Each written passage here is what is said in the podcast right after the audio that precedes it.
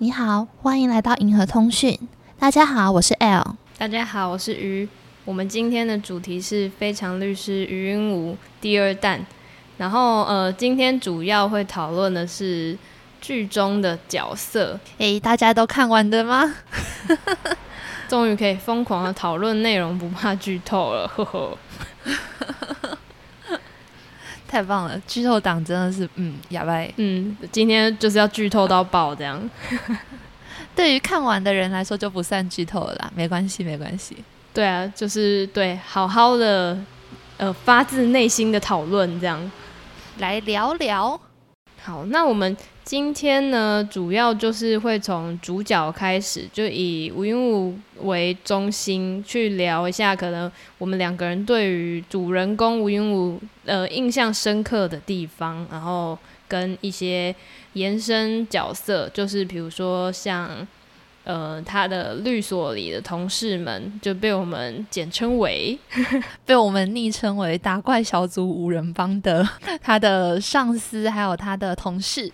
没错，这其中我们就会可能谈论到，比如说吴云武的友情、爱情、职场人际关系等等的，还有可能比如说职场伦理道德等等的议题。其实讨论到角色的话，就可以讨论到很多内容了。嗯 我觉得今天可以聊得很开心哟。嗯，期待。好，那我们就呃，我先简单讲一下我对吴云武的印象好了。哪？吴云武是本剧的主人公嘛，所以我觉得他的出场，还有就是他的这个人会形塑整整出剧的调性。嗯，然后呢，他在我眼中就是像那个其他角色曾经说过的话，他既是一个强者，但他也是一个弱者，就是他是一个脆弱却坚强，敏感却迟钝。对我来说，是一个矛盾同时存在的一个生命个体，是一个蛮新鲜的，是一个奇特的人。对对，很特别的一个角色。然后因为呃跟自闭症其实没有很熟的关系，所以我觉得他是一个对我来说相对是很新鲜的新认识的朋友这种感觉。然后我觉得呃全剧呢，就是观者会跟着吴庸武一起成长了一段路，经历了一个他呃就是。进入职场的一个成长的历程，然后这个历程当中，就是不只是职场上的发展，也包含了在亲情、友情、爱情上面人际关系，然后以及就是呃很多价值观上的发展吧。对，就来自于律师所面对的那些案子。嗯，这一出剧也让我觉得就是。呃，会很深刻的感受到法律存在我们生活中，他担任的角色，法律是怎么在生活中发挥一些作用的。就是撇开自闭症律师的这个身份，我觉得这一出剧它本身也带给一般民众一个。透过法律认识事情的一种理解方式，有一点法律科普功能的感觉。嗯，对对对。然后，但同时也会带大家认识一下哦，某一个有自闭症的人，他身处于社会可能会碰到的一些生活面向的问题。嗯，挺真实的，就是一个自闭症律师的职场生存记。对，有点这样子。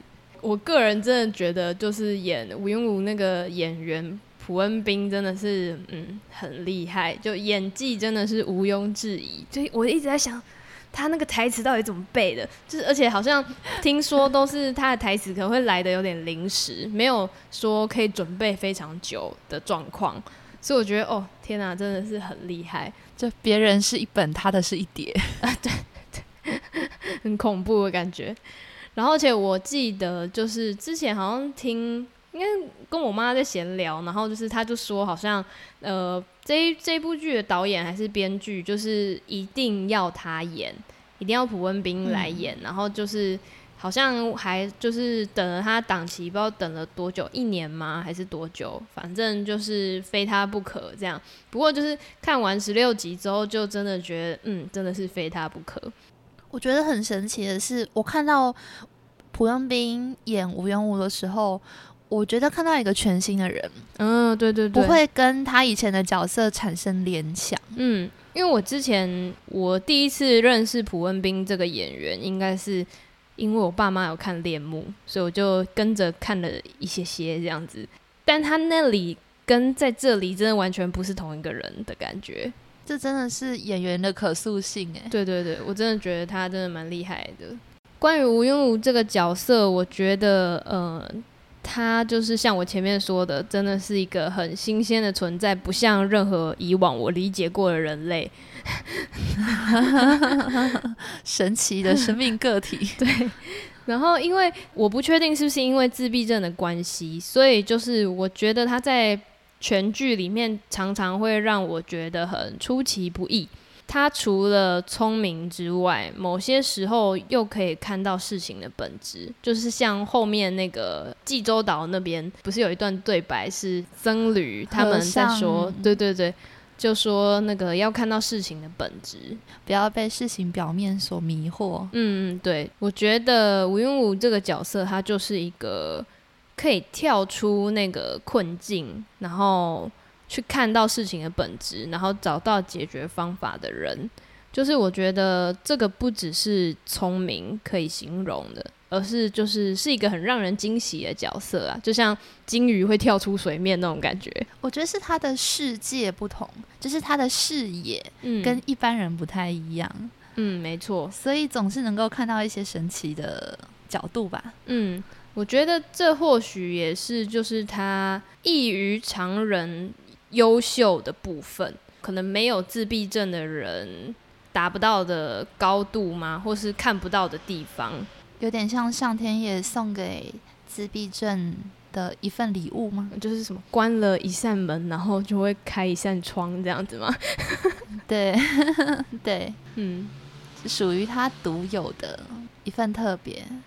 嗯，对，真的是一个蛮特别的角色。嗯，我的话，我在看吴永武的时候，我有注意到一点是，嗯，我觉得他的角色形塑上面是蛮符合自闭症人士的，就是那些特征基本上都对得上，所以我觉得刻画的很传神。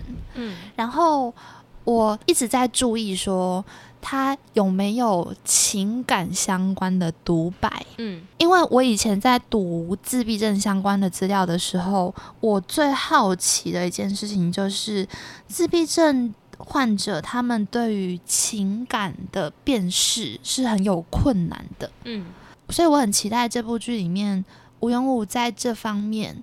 会不会有什么样特别的表现？那前面的独白的话，几乎都是那种叙事性独白，嗯，然后我们几乎只看得到他的行为，而不会有一些什么情绪表露等等的。你说这个，我想补充一个，就是我刚刚忽然想到，他曾经有表达类似情感相关的独白，我觉得应该是在跟俊浩。就后来有表示互相表示好感之后，他有曾经有类似说，就是他会一直想到这个人，就是俊浩会一直出现在他脑海里，然后那个是他以前不会有的，他以前脑袋里可能一直出现是金鱼，不会一直想要见一个人。对于一般人来说，这种脑中忽然之间跑进另一个人，嗯，这样子的话，通常我会去思考说，啊。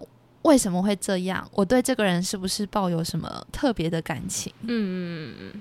但是吴永武的叙述方式就是叙述现象啊，而不是叙述情感。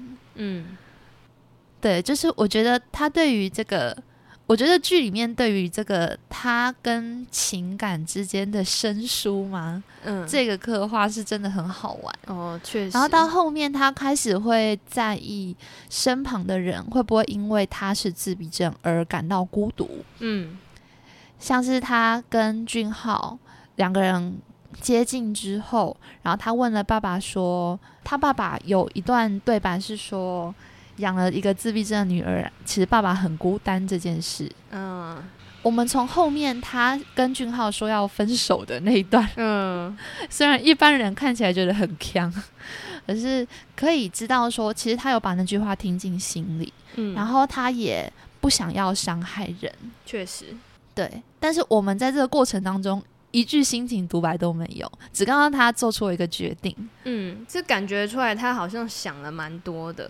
对，确实像你说的，没有什么情感上面的独白，我们不得而知。我们无从得知他的内心情感活动。对，因因为他也没有任何像什么日记呀、或者什么之类的东西。对对对对，所以最后一集他转职成为正式律师，嗯啊转职成为正职律师，然后早上在跟爸爸说，我分不清楚心里面这是什么样的心情。嗯最后进入了旋转门之后说，他搞清楚了这个感觉是欣慰。嗯那一刻我觉得有点感动。嗯，那一刻我也觉得有点欣慰。对，嗯就是他终于靠自己的辨识去认识了一个感觉，嗯，他终于认识到自己的某种感受，或者说替那个感觉命名。我觉得这是我从来没有看过的一个角色刻画。很特别啊对对对，嗯嗯，对，我觉得这也是编剧在刻画这个角色上应该很用心的地方。嗯，确实，然后另一个是关于这部剧，虽然说它是以那个法律的案件为单位的，就一部剧一个案件这样子，但是其实我觉得它里面是在讲整个，嗯，怎么说呢？就虽然表面上，呃，我们看到发生了很多事情，嗯然后吴庸武的内心听起来很沉默，但是其实他在这十六集的过程当中，他成长了很多。嗯那他的成长的话，主要是在他身为律师的成长过程。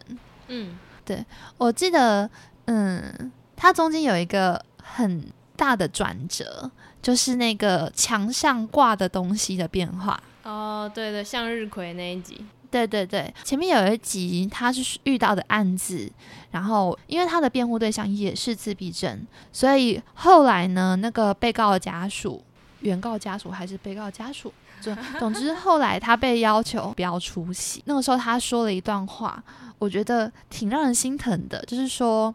虽然我跟原告之间的差异我很清楚，但是别人看不出来，检察官看不出来，法官也看不出来，所以我不是对原告有帮助的律师。嗯，哦，他最后还辞职了嘛？我记得那个对，是对他一个啊很大的打击耶。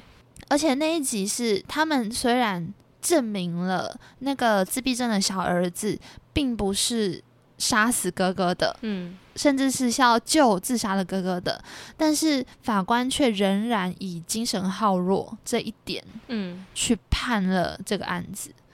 所以最后在结尾的时候，我们猝不及防的看到他选择辞职了。嗯，我觉得如果是一般的剧的话，这个地方内心戏应该至少可以演十分钟，就是默默的蹲在角落啊，然后默默的，就是可能看着阴暗的夜色，留下了一行神情低。落，对对对之类的。但是剧里面完全没有这样的镜头，只有他自己抱了一个箱子，然后很珍惜的把办公室门口那个律师吴庸武的牌子抽起来，嗯，然后收进箱子里面。对我觉得，我觉得那对他来说其实是一个挺大的打击。嗯，虽然他在成长过程中一定受过很多打击了，对，但是这个打击是挺大的。嗯所以到了第五集的时候，就是第五集时他面对的问题就是，你到底要选择赢官司，还是要选择呃遵循正义？嗯，对，这其实是每一个律师都会遇到的问题嘛。嗯然后他为了想要赢官司，也就是想要成为对于那个案主有帮助的律师，嗯所以他下意识的去教导那个证人怎么样说谎。嗯对，然后那个案子赢了之后呢，那个案主送了他一幅向日葵的画，嗯，然后把那案主是直接登堂入室，然后把墙上的律师伦理纲常拿掉，说你应该都记得了吧，然后就把它放到地上，接着把向日葵挂上去，说祝你财源滚进哦。这个过程整个，这个过程非常的哦。接着，吴永武发现，呃，他所辩护的对象实际上是抄人家的。嗯，诶，是这一这一集吗？就是不管有没有赢得官司，反正他们都赢定了。对，是李华一天这一集。对，我记得最后还是对方赢了啊，就是在最后的最后，我记得最后有反对有反转，但是其实已经没有用了，因为那个向日葵这边的那那一方都已经先跟那个要订购的人都签约签好了，所以说等于说汪洋他们这边的律师是呃处于一个完全被客户利用的状况。对，就是吴永武他自己说，他成为了协助公司垄断市场的帮凶。嗯，对。然后，而且我记得他那个也蛮沮丧的。对，对。但是我觉得这是一个他心境转变的过程呢。嗯。然后最后他把向日葵拿下来，嗯，然后把对方公司的那个。寄来的控诉信贴在他的墙上，质问他的内心的那个控诉信。对对对对对，我觉得这真的是墙上挂的东西，真的是呈现出他这个菜鸟律师初入职场，然后遇到的这种价值选择的迷惑嘛，然后还有他的转变，以及他最后想要选的是什么。嗯，没错，对。我觉得这个也呼应到最后，就是第十五、十六集骇客的那一段，就是他最后采用他同母异父的弟弟提供的那个自首影片嘛。嗯，对，就是我觉得他好像已经选好了，就像他最后是把控诉信挂在自己的墙上，他想要的是做正确的事情，嗯，而不再是为了，呃，只是成为一个帮助。客户的律师，或是就是放弃自己内心的正义，这样子。对，这其实应该是每个律师都挺困难的一个过程吧。嗯，真的。然后另一个我觉得也很精彩的是，嗯，刚刚讲到是吴永武他自己本身在遇到案件。的过程当中，然后内心对于律师这个职业出现的一些价值抉择嘛，嗯，那另一个是同样是关于律师这个身份，但是比较是外围的因素，就是吴永武他毕业之后待业了半年，嗯，然后最后因为身世的关系，所以获得了进入汪洋律所的机会，对他中间被那个全民宇。打怪小组里面的全民语，对，控诉为空降部队。嗯，我觉得得知这件事情的真相对他来说其实是很打击的。嗯，真的，就是好像我原本以为我的，我原本以为我是靠我自己获得这一切的，但其实不是。对我努力了这么久，然后好像终于能够被接受，嗯，或者是我终于有这个机会了。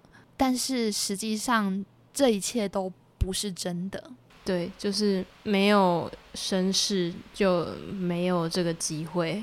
因为绅士是，然后进入汪洋，其实这件事情本身是一个权谋博弈下面的结果。就是汪洋的代表跟他父亲在。对谈的那个时候，他父亲说那段话也很让人心酸。就是父亲跟他的大学后辈，也就是汪洋的代表是韩宣荣，对韩宣荣说：“我允许你利用他一次。”啊，韩宣荣跟他说：“如果你是个好爸爸的话，那其实你根本就不应该让我利用他呀。”嗯，那父亲说：“因为这个世界不给永武机会。”嗯，因为这个世界从来不给永武机会，而汪洋给了他一个机会。所以我宁愿当一个坏爸爸。嗯，这段真的，这段其实听起来很无奈耶。其实说真的，我在看到剧集的后半的时候，就是忽然加入了另一个有点像大主线，就是勇武的身世。嗯，好，那我觉得其实相对起来的话，这部剧的前半在剧集的刻画上面都比较饱满。嗯，然后绅士这方面会觉得说，嗯，好像把绅士拿掉的话，也不会减少勇武这个角色的独特性。嗯，不过后来想想，如果没有这个绅士的话，勇武他本身不会获得成为律师的机会。嗯，也就是这一出剧基本上不会成立。对，就他就不会成为律师了。其实这想起来越想越心酸，就是嗯父亲说，因为这个世界不给他机会，所以为了让永武有能够成为律师的机会，他宁愿认自己的女儿被利用一次。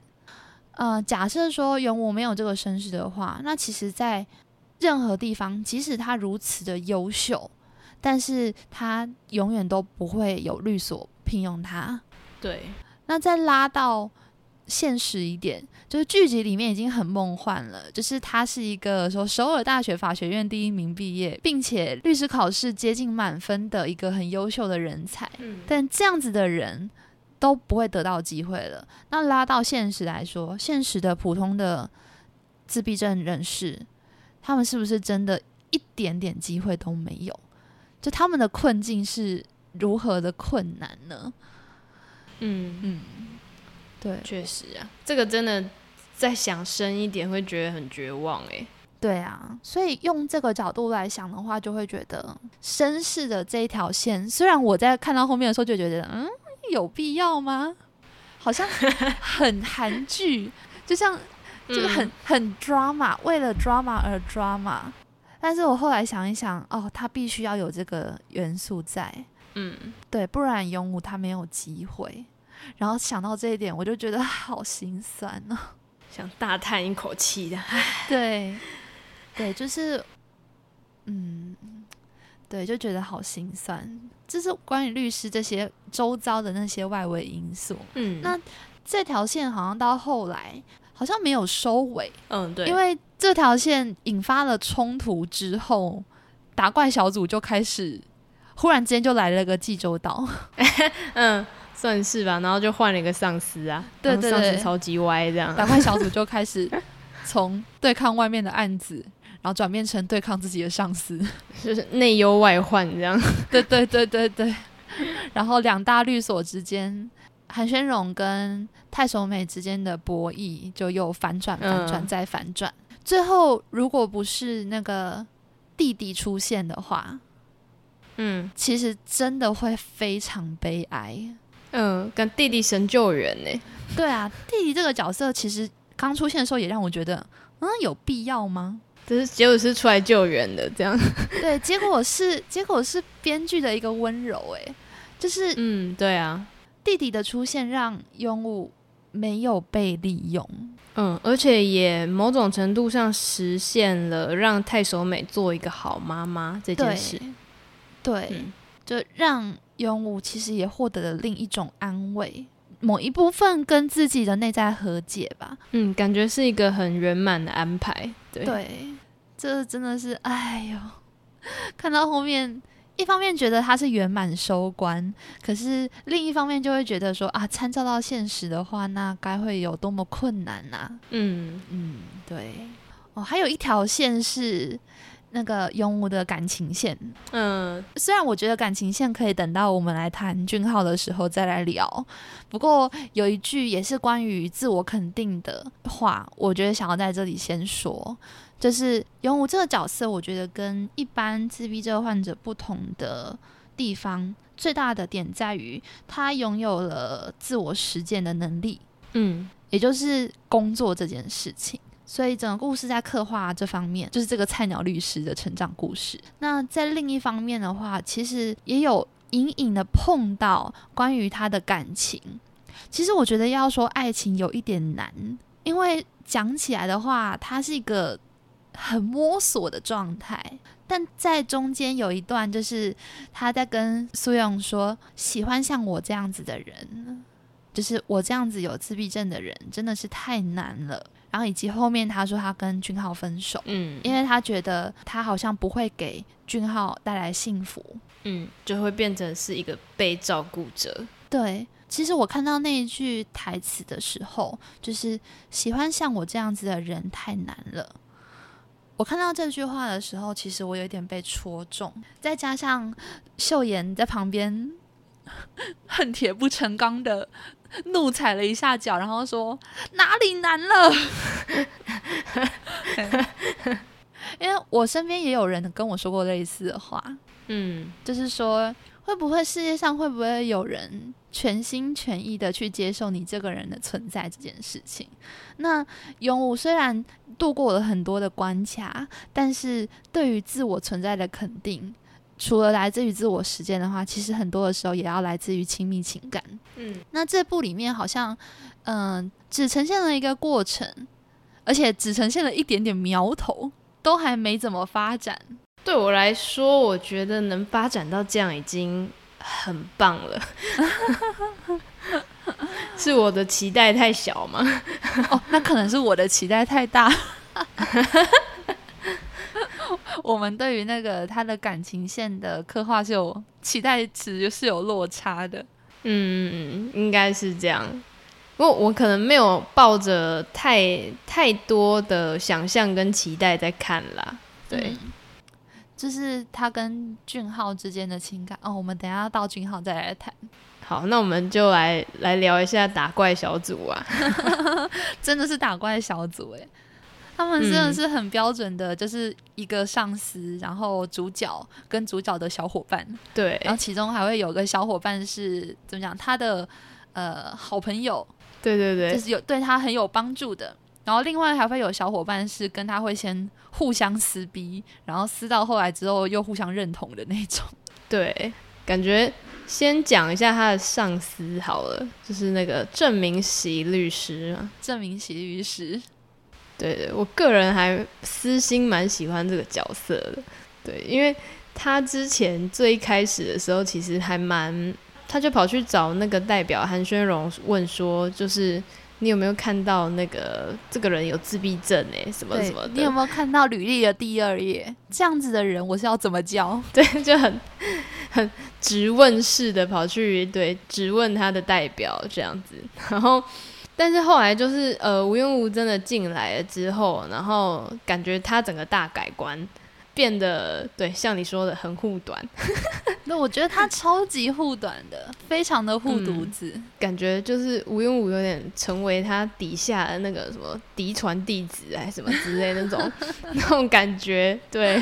从他一开始感觉是有点歧视跟偏见，然后到后来的整个转变，因为我觉得他应该也是感觉他在最一开始就是吴彦武出庭嘛的时候，好像有说到他虽然就是有自闭症啊什么什么之类的，然后但是他和大家一样都有一个爱法律的心。嗯，他讲到那一段的时候，现场应该有很多人都被他戳中。都很触动。对对，有有被触动到，然后我觉得那个郑明熙应该也是其中一个，然后再来就是我觉得吴庸武英有展现出他的能力啦，他的上司变得还蛮认同他的，我觉得是在于这两个点吧，也借由能力，然后获得了认同。对，慢慢认同了他这个人之后，然后对变一个超级护短这样子，而且郑明喜在确诊出癌症之后，整个人性格大改变。嗯，真的哦。可是我我看到他在济州岛那一集，然后他在车上哭哦，好心疼哦。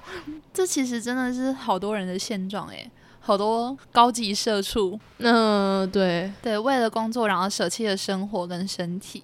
嗯，就是看到他的前妻跟他也是觉得啊，就是有有点感叹，又有一点觉得令人莞尔嘛。就是我我觉得还蛮有趣的，他们他跟他前妻之间的互动的刻画，我觉得也是嗯，然后就是加上那个吴庸吴，就是又有点不不近人情嘛，所以可能有些时候，他打 pass 他也看不懂。啊，对，疯狂打 pass 都不懂。对对对，他然后吴永武就一直说着自己可能的想说的话，这样，然后可是就是呃，郑明熙也无法阻止，后来干脆直接放弃。然后我就觉得那边很好笑，很难，他很无奈，但又很包容。对对对，哦，我觉得他最让人喜欢的应该就是他。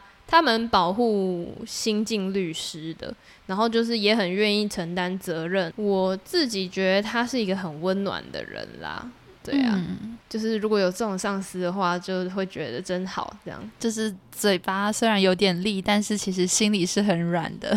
后来那个郑明熙就是可能手术出来之后，然后吴英武不是好像问了超多次，就问他说：“你什么时候要回律所？”哎，对。感觉他就很想要他赶快回来，大概也是，不过也是因为那个吧，另外一个上司实在是太叽歪了。那个张胜准，哦，对他应该算是本片的反派角色吧？算吗？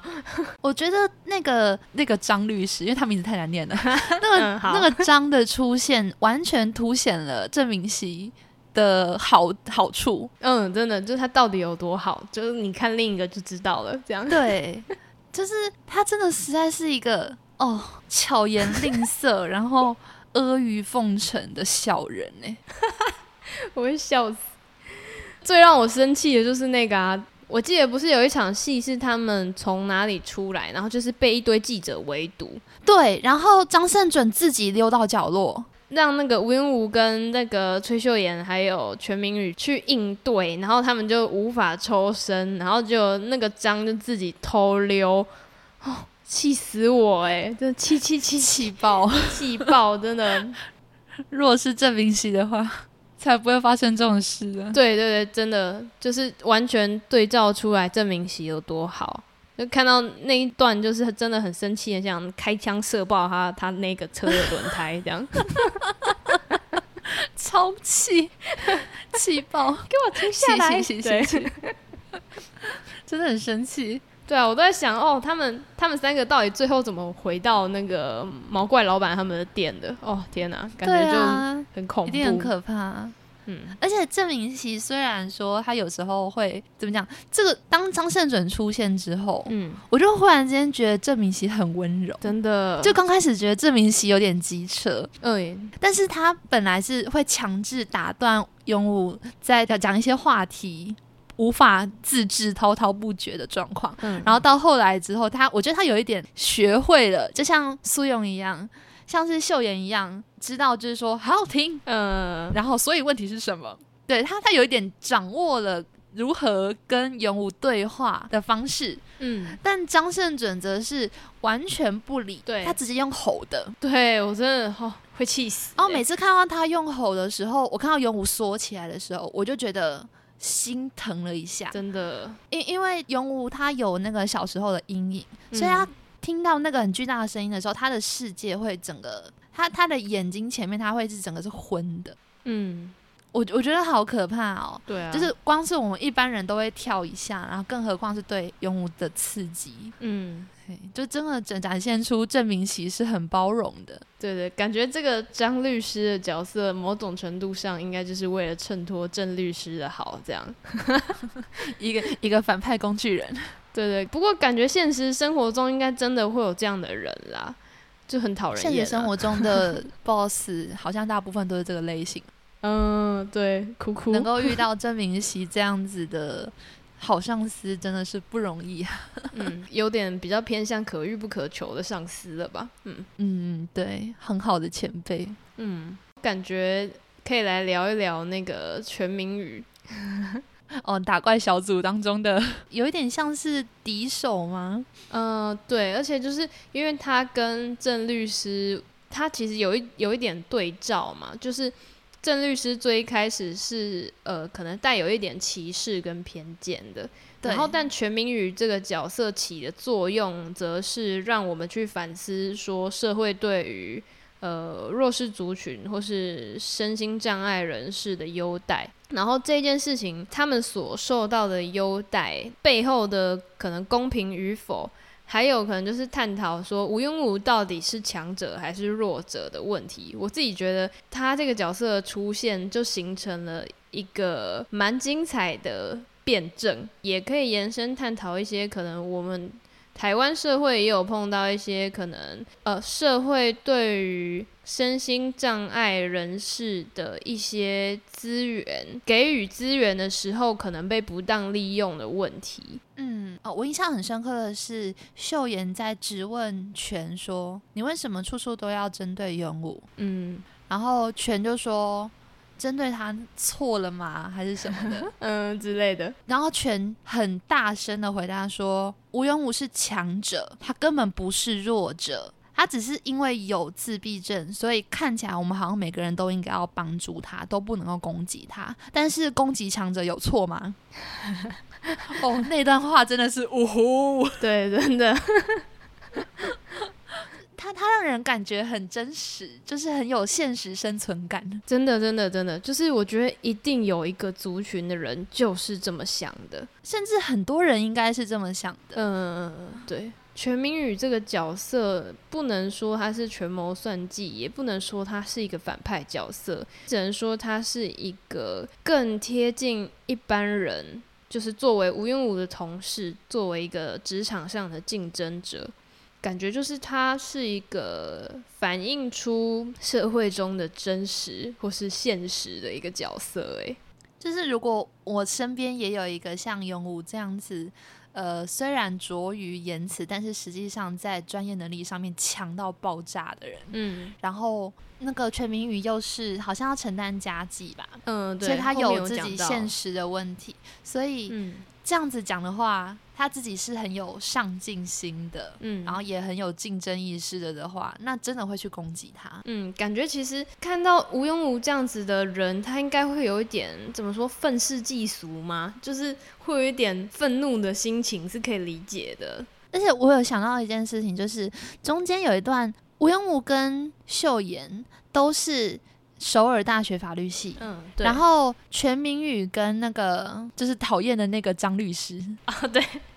是河纳大学法律系，嗯，对，就很像是怎么讲，看起来很像是台大法律系跟可能相对不是台大法律系的，就认为说全国最好的学校的法律系跟呃也很好的法律系，但是不是 top 的大学的那种感觉。所以他在看吴永武的时候，我觉得看吴永武这样子的强者，就是他应该心情很复杂，对，心情很复杂，真的，就是他明明在生活的很多的面相。都是如此的笨拙，嗯，但是在这个方面，他却是如此的强，就像是秀妍所说的，反正第一名永远都是与吴庸武，对，对，反一语啊，对对对对对对，千明宇这样子的心情，其实会让人觉得蛮真实的，就是像现实中很多人应该有很多类似的议题，关于我觉得他能够说出吴庸武是强者。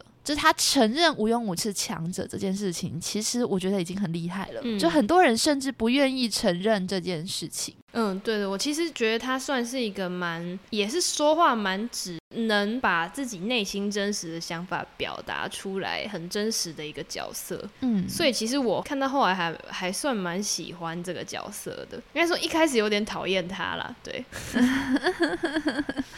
另一个他牵涉出来的议题，就是这社会对于身心人士的优待吗？对对对，就是他像他所说的，因为无缘无是自闭症，所以好像就不能够攻击强者。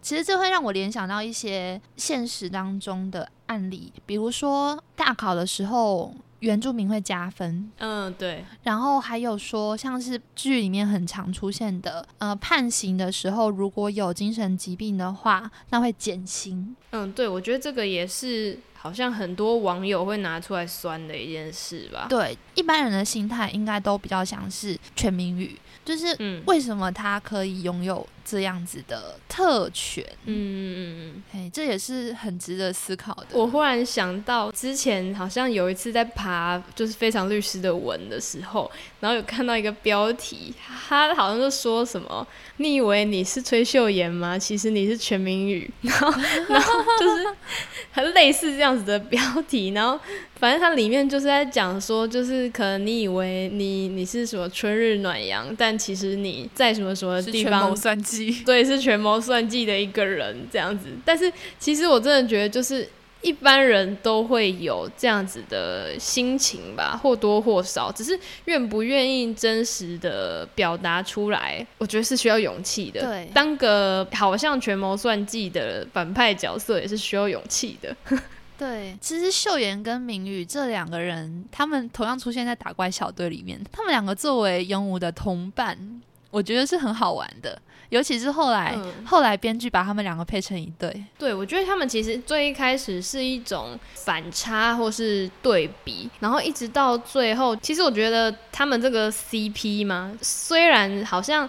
最后凑的有点仓促，嗯，但是呃，某种程度上，我觉得也算是凸显秀妍比较没有那么完美的一面，就是比如说呃，容易陷入爱情之类的，或是某某种程度上，我觉得也凸显了就是全民语比较充满人性或是比较温暖的一面，把他们凑在一起，反而有让角色变得更立体，然后更有人味。的感觉，嗯，对，秀妍这个角色是真的很有人性的，嗯，就是很温暖的角色，嗯，就我后来觉得秀妍开始对全民语的一些转变感到生气这件事情，我觉得还蛮有趣的。我在看的时候一边看会一边觉得啊，好有趣哦，这样子。我觉得秀妍其实真的就是那种。善意吗？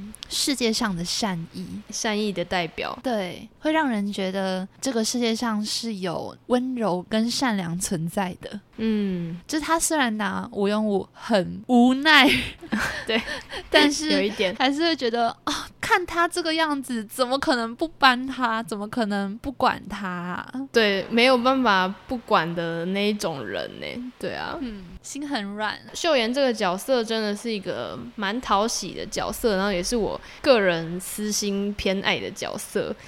我记得不知道是哪一集的时候，他不是无缘无有对他。算是告白吗？就说他他帮他起的绰号是“春日暖阳”崔秀妍。对，秀妍的眼眶我就都有点要泛泪了，这样子。然后我我看到那边的时候也觉得哦，超感动的，因为我真的觉得秀妍真的就是像。勇武讲的那样子的存在，就是是他身边的小天使。在看到那个勇武他过去求学经历所面对的诸多恶意的时候，嗯，我觉得才凸显出秀妍这样子的善意存在有多么珍贵。嗯，真的。而且秀妍对于勇武是真的有一种 啊朋友吗？朋友的感觉，就是很很人性，然后很多情。嗯。对勇武有有一种保护的心态，就不希望他受伤。对，像是他会跟那个勇武说：“喜欢你这个人哪里困难了？”嘿，很愤怒。对对对。然后还有很生气的，觉得勇武说喜欢上自闭症的人很难。听到这句话之后，非常生气，说：“喜欢你哪里困难了？哪里困难了？”对，对，甚至会在。原本误会了俊浩喜欢自己，后来搞清楚说其实俊浩喜欢的是勇武，之后还去跟俊浩说：“你不要因为一时兴起的那种情感，就表现的好像愿意一辈子去听他说金鱼一样。”嗯，这真的是那种很好的朋友才会去做的事情，诶，对，就真的是不愿意他受伤。嗯。对，那这句话也很重要。嗯，感觉就是他真的是把吴云武当成一个朋友，而不是一个同情的角色，或是一个身心障碍人士。他真的在关心着勇武。对，我觉得他对待勇武的那个角度是真的很朋友的。所以因为这样子，会觉得他有很多时候觉得他很温柔或很帅气吧？对，对，真的是春日暖阳。嗯，甚至我觉得他对那个俊浩在讲那个，就是不要因为一时兴起的感情什么那一段的时候，我都觉得，就是要是秀妍是男的，这根本就是那种什么情敌呛瞎了吧？对，真的，真的打起来，打起来！Oh my god！就是，但是女生说就帅爆。嗯，对。Oh my god！真的，如果那个就是他们是有要发展什么同性倾向的 CP 的话，我我也会支持这一对的。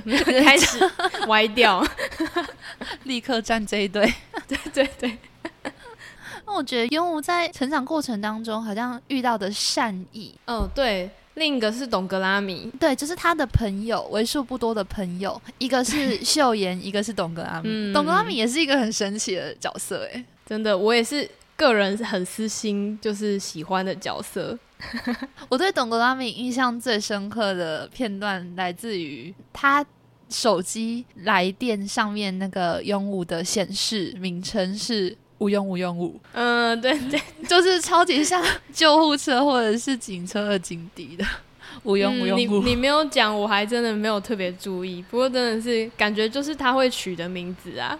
就很好笑啊！他们两个打招呼的方式也好可爱，就是呼，嗯，对，就很像在跳舞。对，我觉得董格拉米这个角色真的很对我来说很讨喜，就可爱加一百分那种的。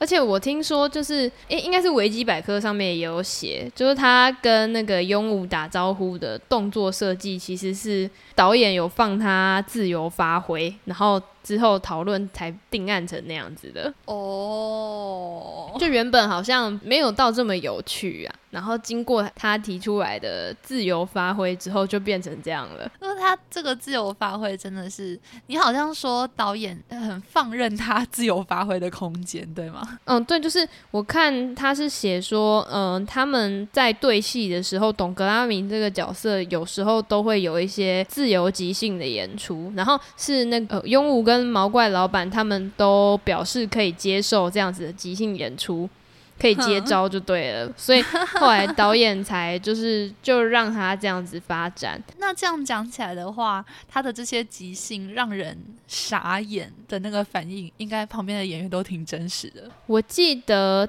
呃，维基百科上面是说，就是其实这样子的自由发挥的这种即兴演出。反而会适时的为这一出剧注入一些活力，我觉得真的是有达到这个效果诶，的确是这样子。对，因为我每次看到有懂格拉米的戏的时候，我都觉得好像蛮开心的。他真的是很神奇的人类耶，他好像甚至是比吴庸武更奇怪的存在耶。哎，对，就是也是一个神奇的人类。然后跟永无变朋友。我记得回顾他们学生时期的那一段啊，然后他不是什么跑去用那个广播室对唱歌，我真的觉得很帅，帅疯！哇塞，全校狂欢哎，帅爆，超强的，这是一个非常自由的灵魂啊！真的，真的，真的太自由了。你觉得董格拉米出现在永武饱受恶意的求学生涯中吧？哦，对，然后另外还有一个是最开始到第三集的时候，庸武不是辞职嘛，就受到了一个蛮大的打击。结果他的转折竟然就是因为后来要帮董格拉米他们的哎爸爸吗？对，打官司嘛，所以后来又又又再回去这样子。嗯，我觉得董格拉米真的也是在庸武的生命中一个很重要的存在。对，他转折了很多地方，嗯，很可爱，然后他在你的身边很安全。嗯，还还可以当勇武的那个什么恋爱咨询的那个对恋爱教练。对，董哥阿米的直觉有够准的，嗯，真的真的准爆。然后俊浩相较起来就整个就是弱风，而且我记得那时候好像是什么，庸武跟董格拉米说，就是俊浩什么长得很帅，然后又很高什么之类，就是你进去看就知道了。结果那时候是全明宇跟俊浩站在一起嘛，对，就是我们就跟着董格拉米的那个视角。对，就开始在那边看看看，然后那时候我就忽然觉得，哎、其实哎、真的哎，全民宇其实也不赖啊。我觉得或许全民语在我心中的反转，或许是从董格拉米开始的。现在想一想哦，这真的是这角色之间的审美观的不同。嗯，对，就是感觉真的会因为不知道因为自己喜欢的角色而也喜欢别的的角色色，，对，爱屋及乌。嗯，对对对对，感觉就是秀妍后来呃很困扰自己，竟然有点喜欢全民宇这一件事，我觉得某种程度上应该也有让全民宇在我心中的好感度提升呢。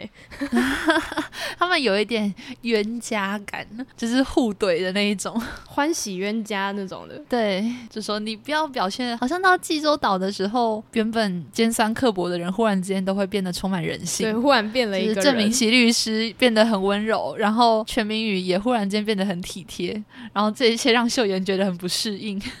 嗯，而且讲到济州岛，就让我想到那个郑律师的那个打扮嘛，真的超可爱的，完全就是去夏威夷的打扮，度假风，对，他真的是彻底决定要放飞自我的，跑去济州岛一趟。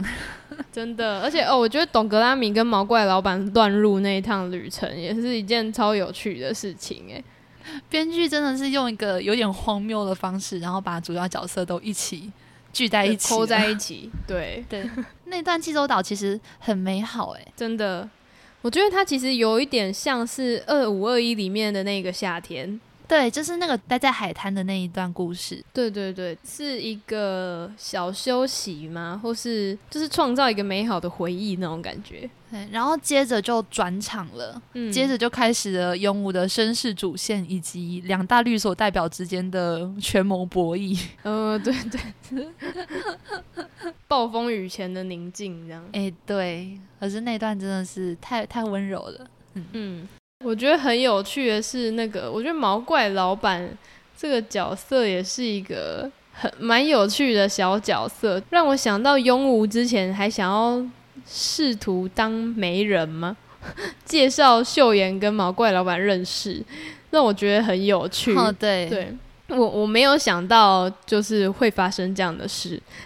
我觉得毛怪老板的那些冷笑话，然后中文翻译的字幕都很神。哦，嗯，对我超喜欢那个无心插柳柳成枝的，就无心插柳柳橙汁，真的冷冷死人，笑死我。我的天，他真的是可以让气氛尴尬到，爆炸、就欸。看看秀妍的脸，然后就觉得哦，天哪，天哪，对，赶快离开那里，对，真 完全就是卡本萨，真的是太可怕了。但他跟格拉米一样，也是一个带来欢乐的角色、欸，嗯真的好玩。就是我觉得他即使是那个尴尬相亲戏嘛，就是也都让我觉得超好笑的，嗯是一个很有趣的插曲。这样，嗯，对，好，那再来就要来聊一下俊浩这个过于完美童话一般的存在嘛。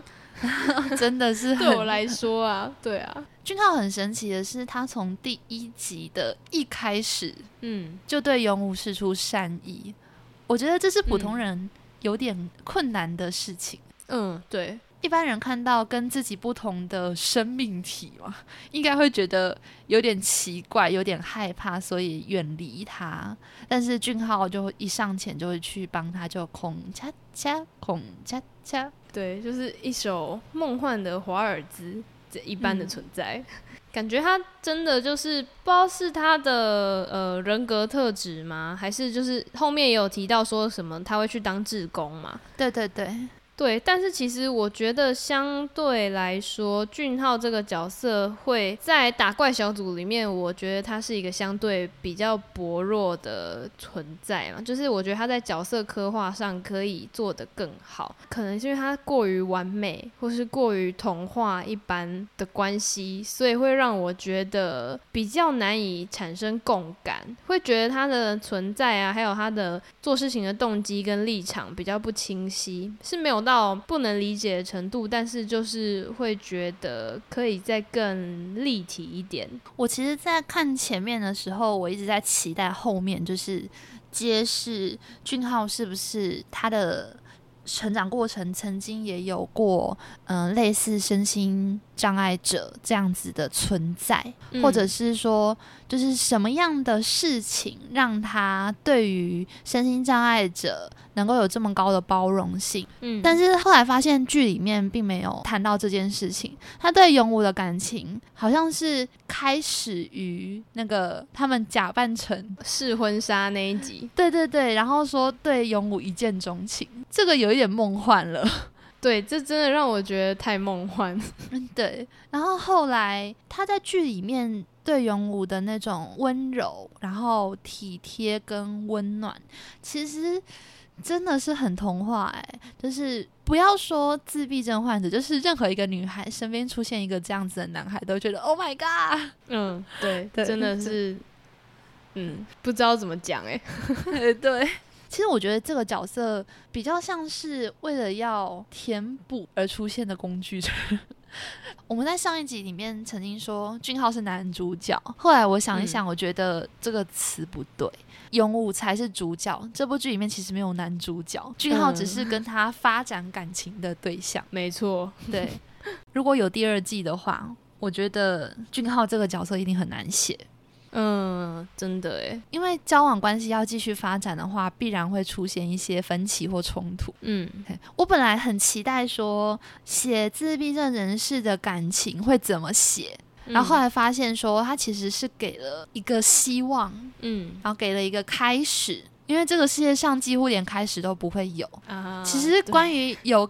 其实有开始这件事情就已经足够幸运了，嗯对，所以我后来理解说，我的期待跟这部剧展现出来的那个呈现是有差别的。嗯不过，呃，交往的过程中，像是他们对于那个关系进展的认知不同，像是永武听了格拉米的话，就说觉得说，呃，彼此有好感的话，接着就是要先约会。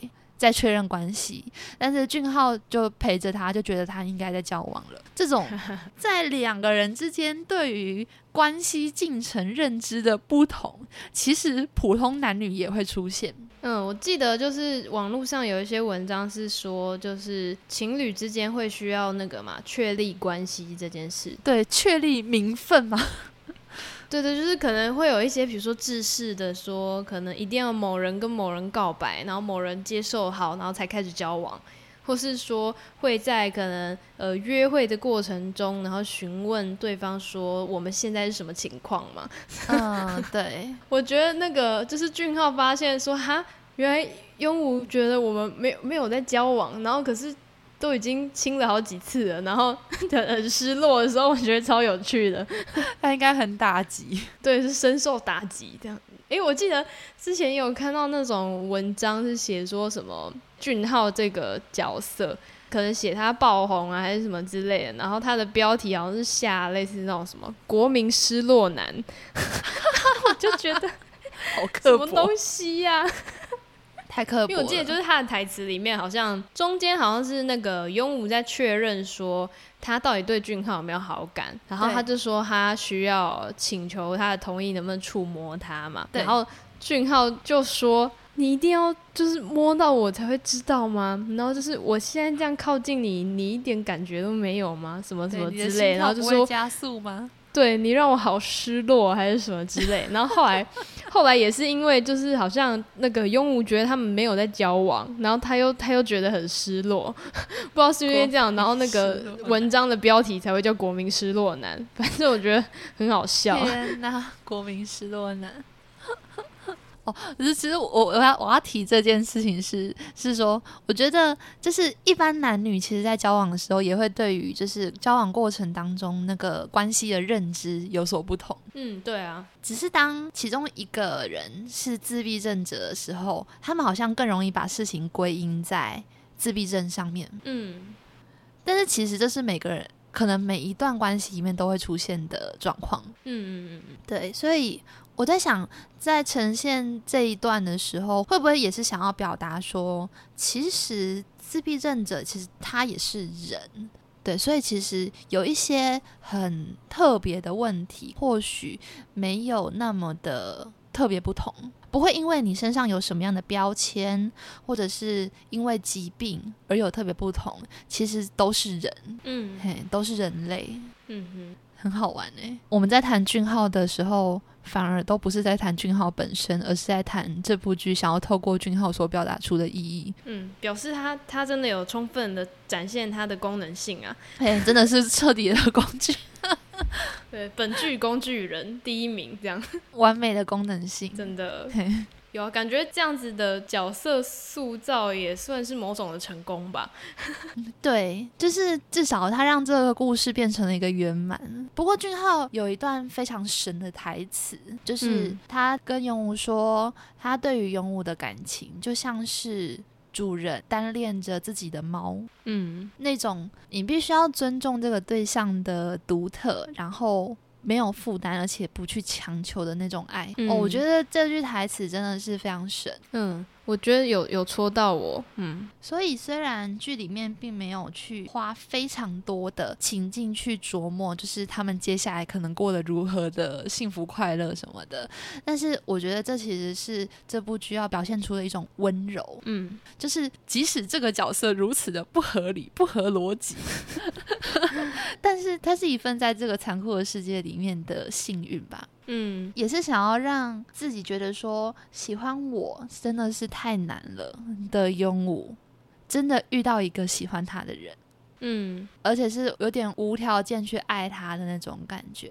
嗯，我觉得就是他是属于配合拥武出现的王子。嗯，然后我也觉得，就是比喻成猫奴跟猫的那一段告白，真的蛮有点感人。永武最后有回他说：“猫其实也爱着主人啊。”嗯，所以不要分手。